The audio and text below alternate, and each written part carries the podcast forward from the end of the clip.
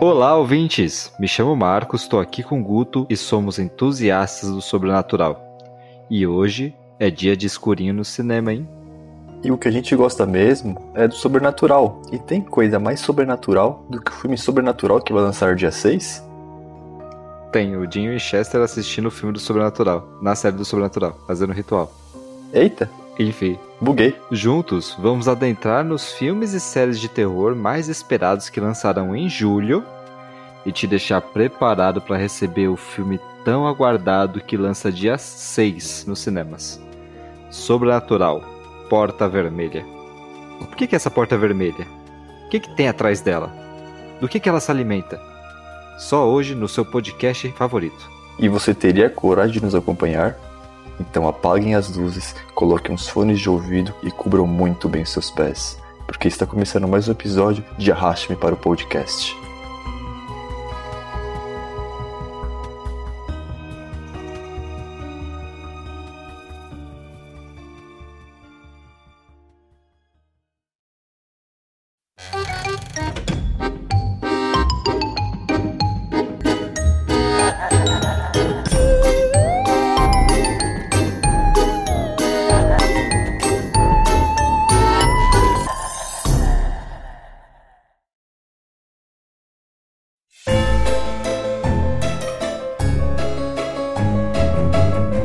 Pessoal, para quem está chegando hoje por aqui, sejam muito bem-vindos. Esse quadro do podcast se chama Sessão Sinistra, a sua dose sinistra de cinema.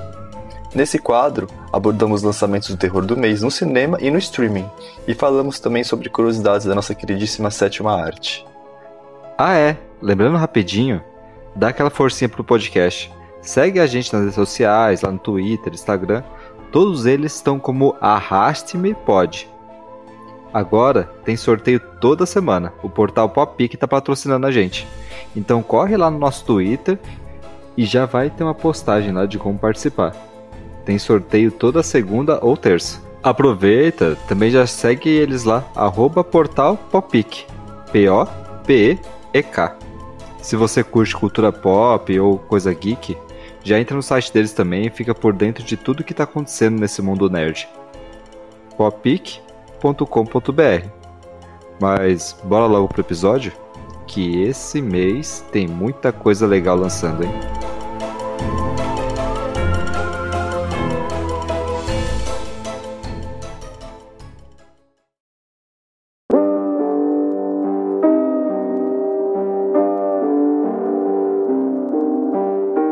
Marcos, por que, que a saga Sobrenatural é tão boa? Por que, que ela é tão gostosinha de assistir? Sobrenatural ou sobrenatural? Qual que será que é o melhor?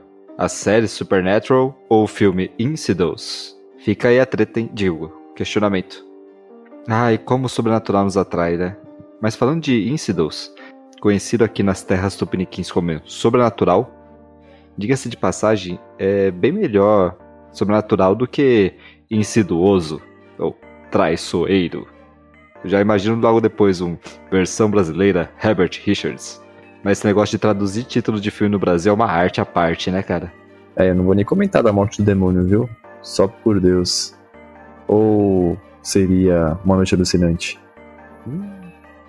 A saga do Sobrenatural, certeza que é um sucesso, né? E esse sucesso tem nome. A dupla Leo Anel e James Wan.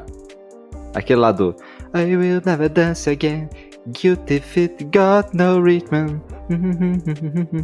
Não é esse, não? Não, pô, essa aí é a banda One. Então. Ixi, peraí. Será que não são eles mesmo? Deve ser. Ué. e é isso aí, pessoal. Os caras são brabo, tá?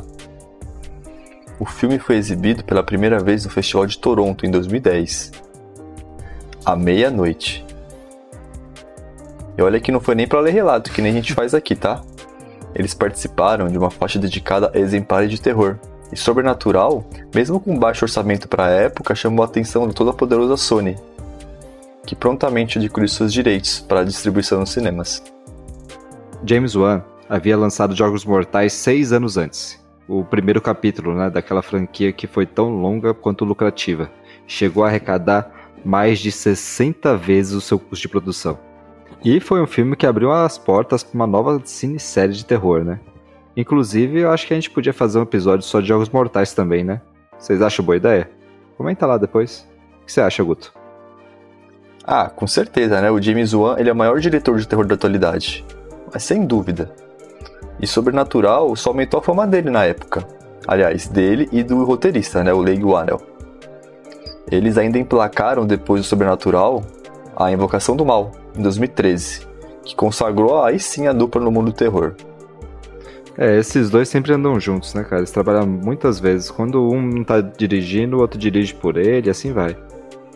Ah, eles são mais que amigos, né? Friends. Uhum. Atenção, pessoal. A gente vai falar aqui sobre a saga inteira de Insidious. Então, vai ter alguns spoilers sobre os filmes passados. É, sobre, sobre os filmes passados, né? Até porque o novo não lançou ainda. Como é que a gente vai comentar? Essa retrospectiva ela é boa até para entender de onde que vai começar esse filme novo. Já foram lançados quatro até agora. Tá estreando o quinto. E essa cronologia ela é toda doida. Então senta aí que lá vem história. Ah, antes da gente falar do primeiro filme, aquele lá de 2010, é legal mencionar que, embora o ator Patrick Wilson, o protagonista do Invocação do Mal, também esteja no Sobrenatural, os filmes não estão no mesmo universo, tá? O Patrick do Invocação do Mal é o demonista Ed Warren, do casal Warren. Já aqui, ele é o Josh, que é casado com a Renai, não com a Lorraine, tá? Na verdade, Lorraine é a mãe dele, mas é outra Lorraine. Só tem o mesmo nome, né? Eu acho. É, é confuso, tá? Tem, tem, muita gente que confunde tudo isso, viu? Mas é confuso mesmo. E tanto filme de terror com James Wan, o famoso invoca verso. A gente nem sabe mais aonde está começando um e acabando outro.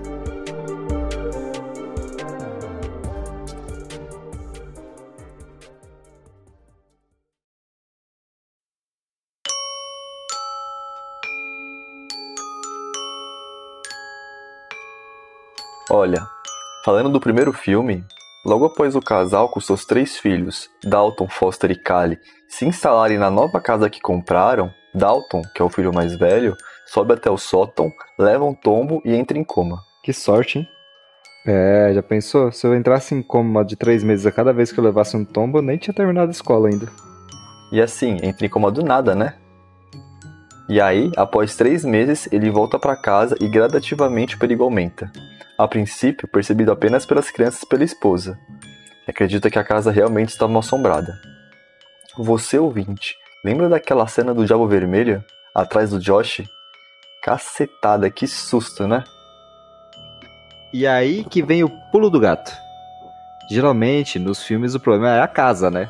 A gente até fica, seus idiotas, por que vocês não saem dessa casa? Mas eles trocam de casa. E mesmo assim o problema continua. O filme quebra esse clichêzão e revela que não é bem a casa que sofre desse mal. Enfim, ele chamou uma médio, a Elise, grande Elise, para tentar ajudar a entender o que está acontecendo na casa. Elise traz com ela sua equipe de investigadores, que são um alívio cômico, né? Tipo o Guto e Marcos do filme. A médium faz o Jost ter uma viagem astral para um plano diferente do nosso, que ela chama de O Além. Esse lugar é um reino escuro onde o tempo funciona diferente e onde os vivos não deveriam ficar. Ah, e também é mostrado que existe o espírito dessa velha senhora de preto, que está atormentando a vida da família. Josh consegue salvar o seu filho lá no além, porém o filme termina com uma cena onde parece que o Josh que voltou pode não ser o Josh de verdade, aquele que a gente conhece. Na verdade, Josh agora acaba sendo possuído pela Senhora de Preto e ainda por cima mata a tadinha da Elise no final do filme.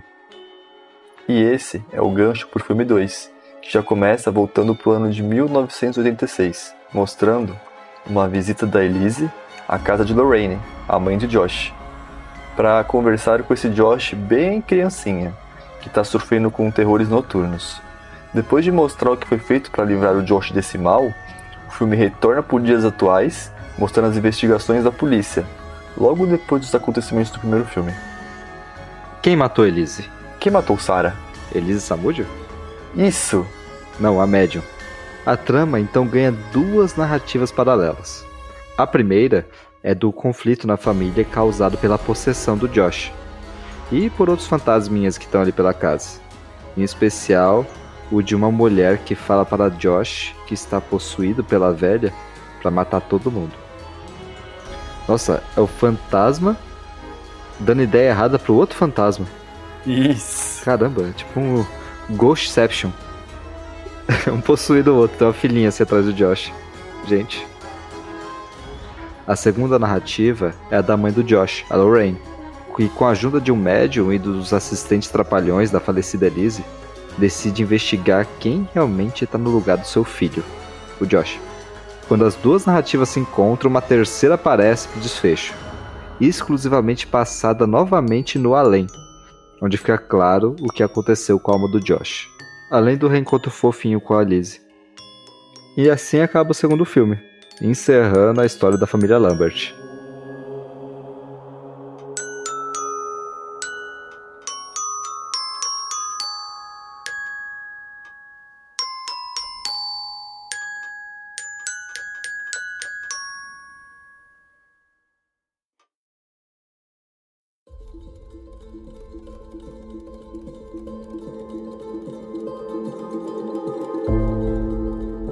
O terceiro filme, assim, em ordem de lançamento, né? É o filme Sobrenatural A Origem. Que ele pode até ser visto separado dos outros dois, né? Caso você prefira. Já que ele passa anos antes do que aconteceu com a família Lambert. E essa trama é focada na Elise, a médium. Esse filme foi dirigido pelo Lake, já que o seu amigo, Juan, estava se aventurando lá no Velozes e Furiosos 7. E a transição não chega a ser muito sentido, até porque a linha de trabalho dos dois sempre esteve bem próxima, né? O cara manda muito bem também. Inclusive, para quem não sabe, o Lake é um dos caça-fantasmas trapalhões que aparece durante a saga. Na trama, uma garota que acabou de perder a mãe e se mostra completamente perdida, começa a ouvir estranhos ruídos na casa e percebe que alguns dos seus objetos estão estranhamente mudando de lugar. Ela começa a acreditar que é a sua falecida mãe que está tentando entrar em contato. E para ajudá-la, Kim procura uma médium. Adivinha quem é essa médium? É a única médium da cidade, pelo jeito. A Elise se comove com o relato da jovem, mas não consegue mais realizar essas ligações espirituais.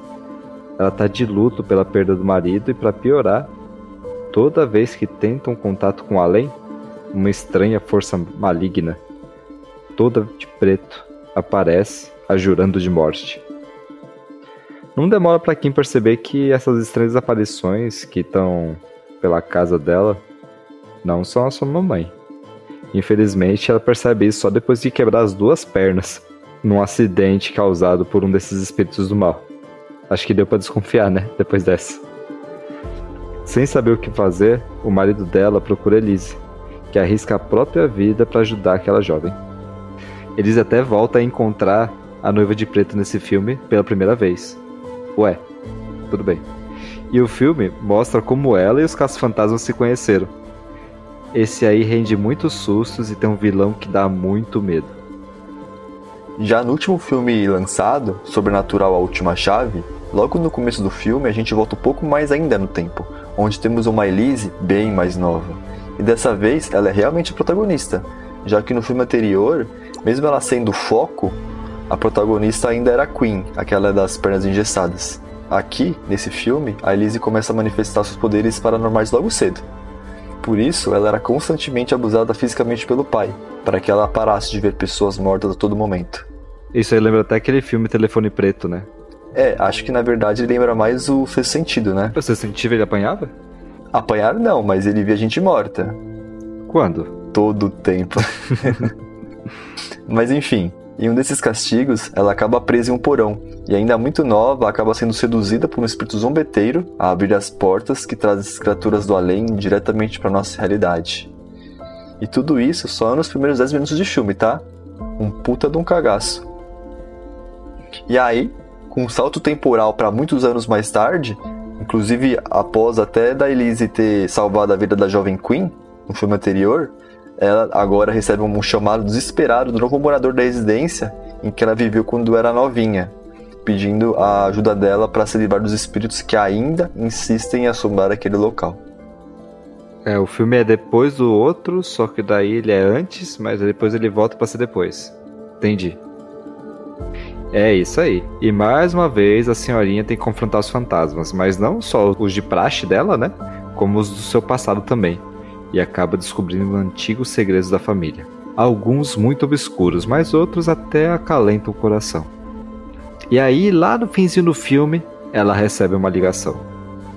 Um pedido de ajuda pro neto de uma mulher que ela ajudou no passado. Essa é uma ligação direta com o primeiro filme. E é como se fosse Dark. Acho que tá no fim, mas tá no começo, e o fim é o começo, o começo é o fim. Daí quando você acha que tá no fim, tá no meio, mas daí ele volta pro passado, mas faz só um flashback porque ela tá no futuro. Faz todo sentido. Eu acho que esses filmes aí tinha que ter uma marca d'água embaixo, assim, com um ano que tá se passando, né? É, e a marca d'água tem que ficar lá o tempo todo, lá embaixo. Isso. Isso aqui que tá acontecendo, tá? Deixa eu ver. 1986. Ah, tá, tá, tá. Venha tá nova, entendi. Tem até uma parte desse filme que ela consegue ver o futuro. Ela consegue ver o Dalton lá sendo atacado em transe. É bem bizarro. O negócio tá tipo. Attack on Titans? Isso, um monte de gigante comendo pessoa, igualzinho. Igualzinho. Ficou tudo confuso? Ficou, então é igual.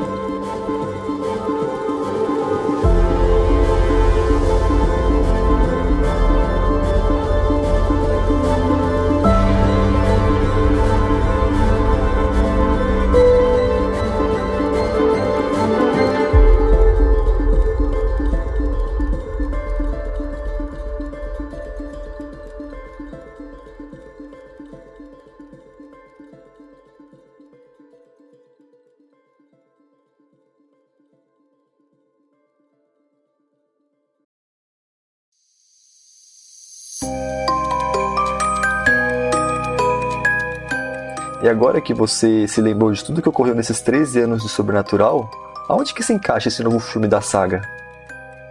Em Sobrenatural, A Porta Vermelha, teremos a volta da família Lambert. Pra quem achou que a desgraça deles estava pouca. E quem dirige esse filme é o próprio Patrick Wilson, o Josh. A trama se passa 10 anos depois dos acontecimentos do Sobrenatural 2, que é aquele lá do Josh possuído. Aqui, ele viaja para o leste para deixar o Dalton, aquele lá do coma, na faculdade. Só que o sonho de Dalton se torna um pesadelo quando os demônios reprimidos do seu passado retornam para assombrá-lo. O longa vai mostrar o que aconteceu com os Lamberts nesses últimos 10 anos, além de lidar com as consequências das escolhas do Josh. Como o Dalton foi o que entrou em coma lá no primeiro filme, com certeza a gente vai ter a volta do O Além por aí. É, falando do Além, o título também desse filme é bem sugestivo. A Porta Vermelha, ela aparece sempre nos filmes. É como se fosse um portal que você consegue se locomover dentro do além.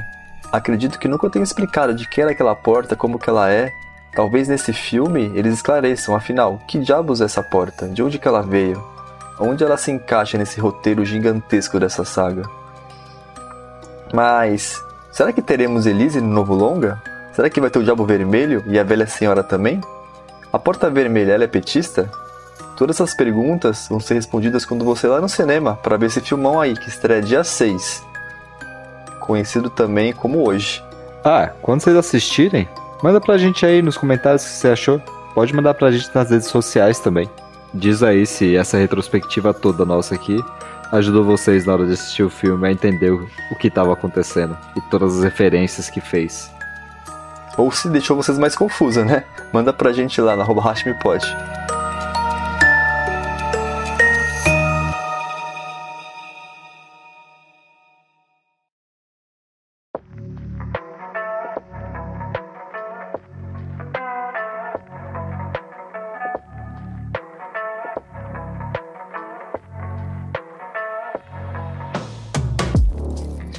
que esse episódio tá longo hoje, hein?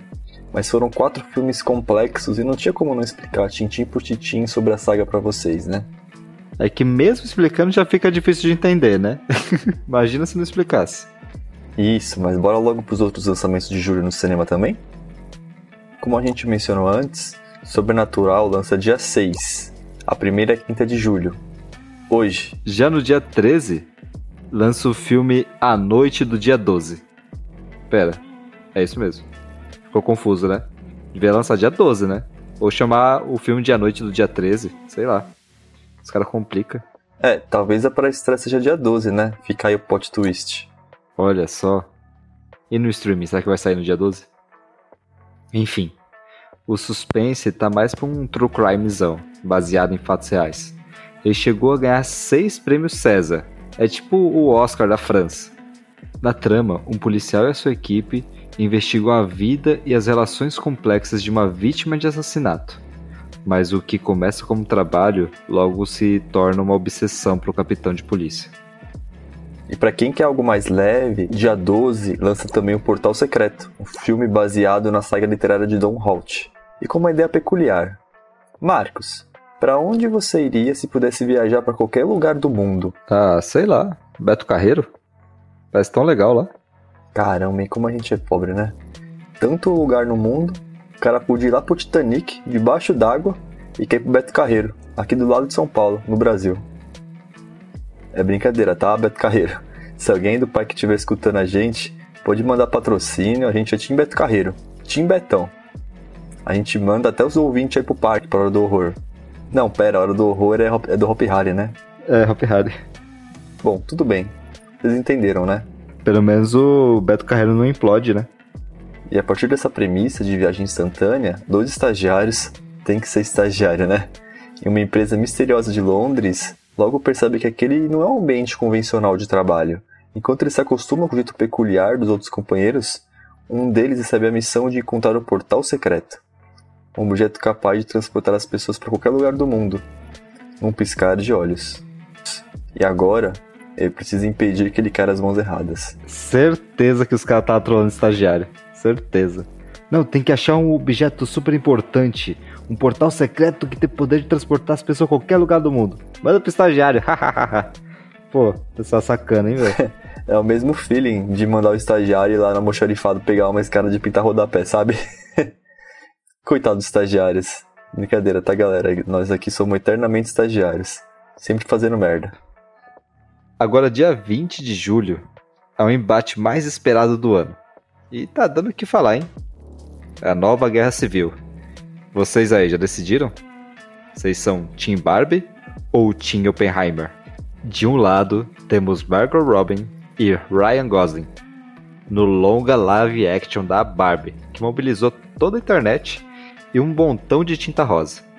E do outro lado, temos Cillian Murphy, nosso eterno Peak Blinder, e Robert Downey Jr., fazendo a iniciativa de Vingadores da Física e do Nobel.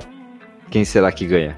Na trama da Barbie, depois da Barbie ser expulsa da Barbie Land por ser uma boneca de aparência menos do que perfeita, Barbie parte para o mundo humano em busca da verdadeira felicidade.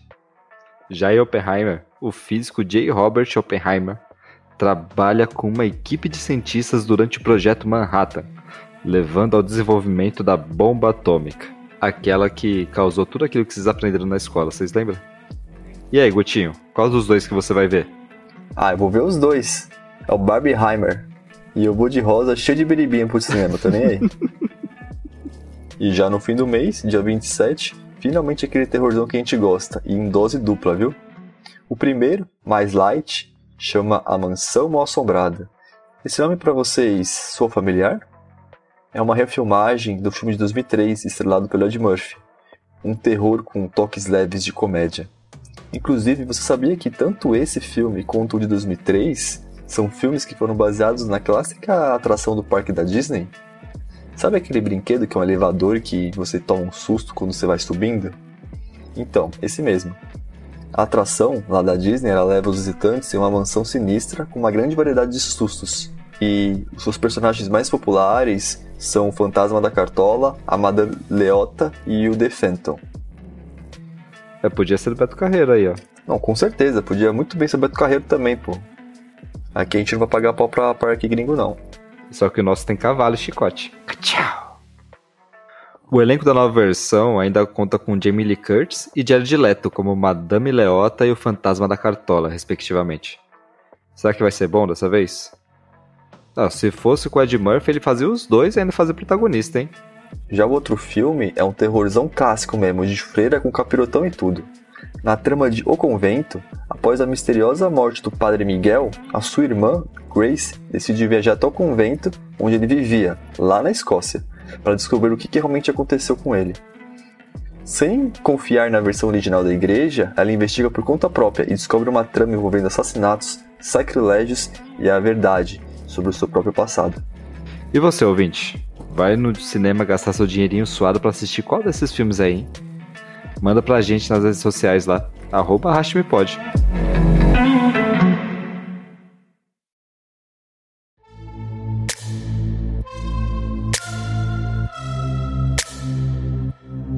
Mas bora pros streamings? Bora! Dia 8 na Netflix lança Infiltrada Golpe de Vingança. É um filme de suspense estrelado pelaquela boxeadora lá, a atriz norte-americana Kelly Race. E na trama, uma ex-lutadora de boxe, que agora é atriz, né? Tá certo. Se infiltra em um esquema de tráfico humano à procura da sua irmã mais nova. Além de lidar com o seu passado traumático, ela precisa enfrentar um poderoso cartel. Ah, mas eu ainda prefiro o Medellín, da Amazon Prime, aquele que a gente falou no Sessão Sinistra do mês passado. Lá também tem invasão de cartel e também tem boxeador. Mas lá, o boxeador é nada mais nada menos que o Mike Tyson. Sensacional. Já dia 9, Pânico 6 chega na Netflix. Isso aí, preparem suas máscaras de Ghostface e bora caçar a Vandinha, agora também no streaming. Dia 9 no HBO Max, agora só Max, né? Lança um documentário em quatro partes chamado Last Call, quando um serial killer perseguiu gays em Nova York. Aquele true crimezão que mergulha nos preconceitos profundamente enraizados do sistema de justiça criminal e ilumina como a comunidade LGBTQ+, lutou para resolver os assassinatos e exigir um tratamento justo das vítimas. Dia 13, no HBO Max, lança a série Full Circle. São seis episódios e na trama, uma investigação sobre um sequestro frustrado revela segredos de longa data que conectam vários personagens e culturas lá na cidade de New York. Ó, ainda meti o New York aqui, hein? Dia 14, lança Bird Box Barcelona. O longa se passa no mesmo universo do primeiro filme de 2018, protagonizado por Sandra Bullock, que apesar de não ter tido uma boa recepção da crítica, né, conquistou o público e se tornou um dos filmes mais assistidos da história do streaming. Na trama, depois de uma força misteriosa dizimar a população do mundo inteiro, é, Sebastian precisa enfrentar uma jornada de sobrevivência pelas ruas desoladas de Barcelona. No entanto, ao se aliar a outros sobreviventes em busca de um lugar seguro, ele descobre uma ameaça ainda mais sinistra que não para de crescer. Será que a gente vai ter um Bird Box São Paulo? Um Bird Box Esmeraldas, Minas Gerais? Parece até aqueles realities tipo de férias com ex, sabe? Que cada ano é um encanto diferente. Bird Box Floripa. É, os monstros estão tudo solto lá em Floripa, viu? Galera daí, cuidado com os monstros. Essa ameaça aí que não para de crescer, será que é o Bambam? Tá tomando whey? Não para de crescer o monstro? Dia 21 de julho lança o filme na Netflix, Clonaram Tyrone. E esse nome é muito bom, né? E não, não é uma continuação da novela do Clone, lá da Rede Globo, tá? E na trama, uma série de incidentes sinistros colocam um trio inusitado no rastro de uma grande conspiração do governo. Agora, eles precisam unir forças para resolver essa situação, que é maior do que eles pensavam. Será que eles eram estagiários? Eu adoro esses filmes quando três adolescentes conseguem vencer o governo da maior potência do mundo por enquanto. Clonar os estagiários, olha só. Hum, tá explicado. Poder do estagiário. Para quem curte um documentário, dia 26 lá na Netflix, lança Como se tornar um líder de seita. Hum, interessante isso aí. Não leva ao pé da letra, tá, pessoal? Embora pareça interessante, a gente não quer incentivar ninguém aqui a criar uma seita com o nosso podcast, tá? Disfarçado como um guia para conquistar devotos, essa série documental lança um olhar irônico sobre a ascensão de seis líderes de seitas famosas. Aquele joguinho lá, Cult of the Lamb, né? É, aproveita então e entra aqui para a seita do podcast, você também. Seja arrastado para cá. Já é da nossa seita? Então deixa aquele like e suba até o grau 33. E no dia 27, lança o segundo volume da terceira temporada do Bruxão, lá na Netflix. É isso aí, The Witcher novamente. Ai, Geraldo, a gente falou dessa temporada no episódio do Sessão Sinistra do mês passado. Mas agora é realmente a última parte do, desse volume e é o fim do bombadão Henry Cavill no papel do Geraldo. Tô super chateado com isso, poxa vida, eu gosto tanto do Geraldão, fortão, cabelo branco, tipo Superman, maravilhoso. Junto com o Bruxão, a Netflix também vai lançar o filme Paraíso. E esse aí é meio doideira, tá? Na trama, Max e Helena formam um casal quase perfeito. Contudo, a vida dos dois vira de cabeça para baixo com o surgimento de uma grande dívida. Para resolver esse problema, Helena decide abrir mão de 40 anos de sua vida, transferindo seu tempo de vida de uma pessoa para outra. Ao descobrir que a esposa sacrificou tudo por eles, Max sai em busca desesperada para recuperar o tempo perdido. Será que a trilha sonora vai ser Tempo Perdido do Legião Urbana? Ficaria bom aí um co-work do Renato Russo na Netflix, hein? Fica a dica aí, vermelhinha. Não era só ele transferir 20 anos da vida dele para ela? E os dois ficar vivendo na mesma média juntinho? Tá resolvido. Eita, eu acho que você deu um spoiler do filme aí, viu, Marcos? Se não for isso, eu não quero nem assistir mais. E para fechar o mês, dia 28, lança a segunda temporada do sucesso Good Omens, ou Belas Maldições em português, lá na Prime Video. Estão ansiosos? Serão só seis episódios e para quem não conhece a série, vai o um resuminho. O fim do mundo tá chegando e diante disso, um anjo preocupado e um demônio libertino apegados demais à vida aqui na Terra precisam formar uma aliança improvável para assim conseguir impedir o Amargedon. Muito doido, né? A gente vai colocar aqui na descrição do episódio a data de todos os filmes e séries que a gente falou. Mas se você não quer perder nada mesmo do mês, eu aconselho vocês a seguirem nosso Twitter, arroba Sempre quando estrear algo no streaming ou no cinema, a gente vai twittar lá. Então segue lá, que isso é feito para vocês.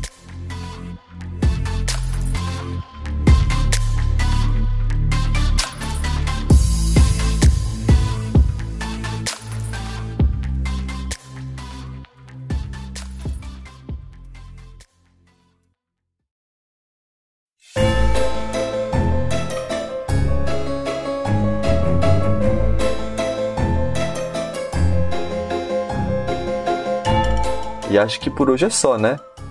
Mas nossa, que episódiozão foi esse, hein? Vocês estão ainda aí, né? Olha lá, viu? Não abandona a gente não. Mas e aí, ouvintes? Quais filmes vocês vão assistir em julho? Sobrenatural, Barbie, Oppenheimer? Eu acho que para mim eles estão liderando. E para vocês? Manda aí pra gente nas nossas redes sociais, arroba ou no nosso e-mail, arrastmepod.gmail.com. Tá aí na descrição o que, que vocês vão querer assistir esse mês. Ou manda convite de festa junina também, tá? Julina, sei lá o que for. Pode chamar a gente, a gente vai. Pessoal, não esquece também de indicar o nosso pod para seus colegas, tá? Dá aquelas 5 estrelinhas também, que não custa nada. Ou um likezinho pra gente no seu agregador já dá uma aquela força pra gente continuar nosso trabalho. E não esquece dos sorteios lá do Portal Palpique, hein? Toda semana no nosso Twitter.